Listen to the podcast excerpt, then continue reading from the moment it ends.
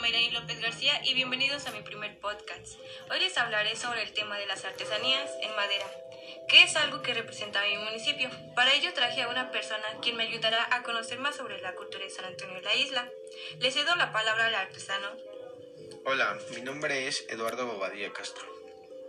Mm, ¿Qué edad tienes? 26 años. ¿De dónde eres? De aquí, de San Antonio de la Isla. ¿A qué te dedicas? Soy artesano. ¿Y para ti qué son las artesanías? En las artesanías es el arte de elaborar productos a mano de manera tradicional y con herramientas sencillas. Muy bien, ¿y qué es lo que realizas? Eh, títeres de madera de diferentes personajes.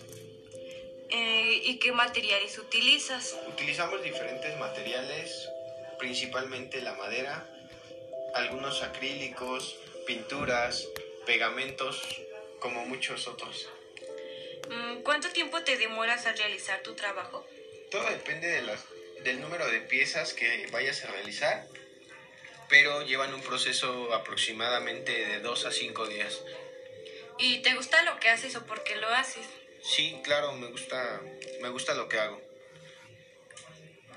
Mm, ¿Actualmente te encuentras comercial- comercializando tus piezas?